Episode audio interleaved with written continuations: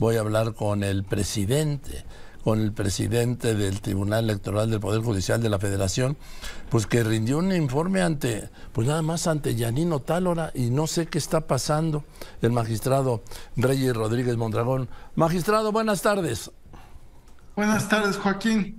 Déjame decirte que el informe se rindió antes pleno de la Suprema Corte de Justicia. Sí, sí, pero con, con asistencia Sí, y asistió en efecto la magistrada Tálora. Sí, a eso, eso me refería, que el informe obviamente lo rindió usted ante el Pleno del, de la Suprema Corte de Justicia de la Nación, encabezado por la, por la ministra Norma Lucía Piña Hernández, pero pues solo asistió Yanino Tálora, la magistrada, y los otros tres magistrados publicaron una foto desayunando en un restaurante. ¿Qué está pasando? Eh, Joaquín, es decisión de las magistraturas asistir, del Tribunal Electoral eh, de la Sala Superior acudió la magistrada Tálora, eh, de las salas regionales y sala especializada, las magistraturas, y, bueno, lo que pasó fue una decisión que tomaron la magistrada y los magistrados de no acudir, y bueno, habría que preguntarles a ellos por qué pasó eso. Pero usted qué percibe, porque sin duda es una, una actitud de, pues de protesta, una actitud en su contra, ¿no? Ni modo que sea de apoyo, la ausencia y luego la foto eh, exhibiéndose desayunando en otro lado, los tres juntos. Sí, sí bueno, me sorprendió Joaquín. Eh, el informe es un acto de rendición de cuentas del Tribunal Electoral como institución eh, el informe se presentó eh, en, un ejercicio que se da anualmente ante el Poder Judicial eh, y abierto a la ciudadanía. el Tribunal Electoral, también Joaquín hay que decirlo, es mucho más que sus magistraturas y los resultados que ayer compartí, que están en el informe, es el trabajo de todos los funcionarios, las funcionarias del tribunal, eh, y bueno, lo que está pasando es eh, que se está filtrando ante los medios que hay una inconformidad eh, y efectivamente hay que reconocer que hemos tenido diferencias, no de hoy, sino desde hace varios años. Recordarás, Joaquín, que esas diferencias y otro y un contexto eh, externo eh, llevaron a la renuncia de la magistrada Otálora en 2019, en enero, y posteriormente en 2021 también a que el magistrado eh, José Luis Vargas presentara su renuncia a la presidencia. bueno, este tribunal se ha caracterizado por esas diferencias y ciertos momentos de crisis, pero también tenemos características que nos hacen ver la relevancia, la importancia eh, y la construcción de consensos en el tribunal. Ah, sí, pero, pero, bien, pero eso yo lo entiendo como una obligación constitucional de ustedes llegar a consensos. Ahora, eh, hay cinco magistrados, les faltan dos. ¿Ya no van a pelear para que nombren los otros dos? Eh, esa decisión es soberana y del Senado de la República eh, por supuesto que lo importante sería eh, tener un pleno debidamente integrado con siete magistraturas.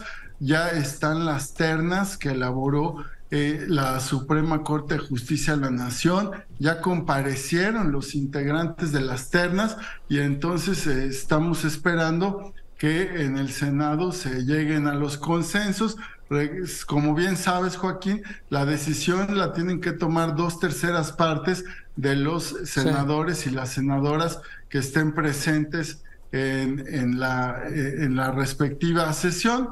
Eh, yo, eh, pues respetuosamente, creo que el Senado de la República puede, nombrar y con eso además ayudar a la estabilidad. O no nombrar.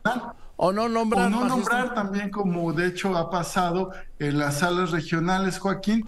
Desde marzo de 2022 hay cinco vacantes, una en cada sala regional, y a partir de septiembre de este año en la sala especializada. A ver, y eh, también hay 66 vacantes del, dentro del Tribunal Electoral del Poder Judicial de la Federación que no ha nombrado el Senado.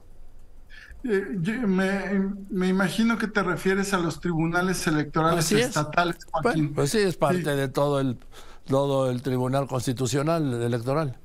Es parte de, efectivamente, de un andamiaje de instituciones electorales que en materia de justicia eh, garantiza pues, la estabilidad política y la resolución de conflictos desde las controversias a nivel de ayuntamientos, congresos estatales, Congreso de la Unión eh, y Presidencia de la República. Así está diseñado nuestro sistema para darle fortaleza e integridad electoral eh, a los procesos electorales y también a las disputas entre partidos políticos y al interior de los partidos políticos eh, por supuesto, observando que tienen una autodeterminación e instancias partidistas para resolver primero sus conflictos. Ahora, en cuanto al Tribunal Electoral del Poder Judicial de la Federación, todo indica que vamos a llegar a la madre de todas las elecciones de dimensiones nunca vistas, con un pleno acotado a cinco, pero legalmente funcional.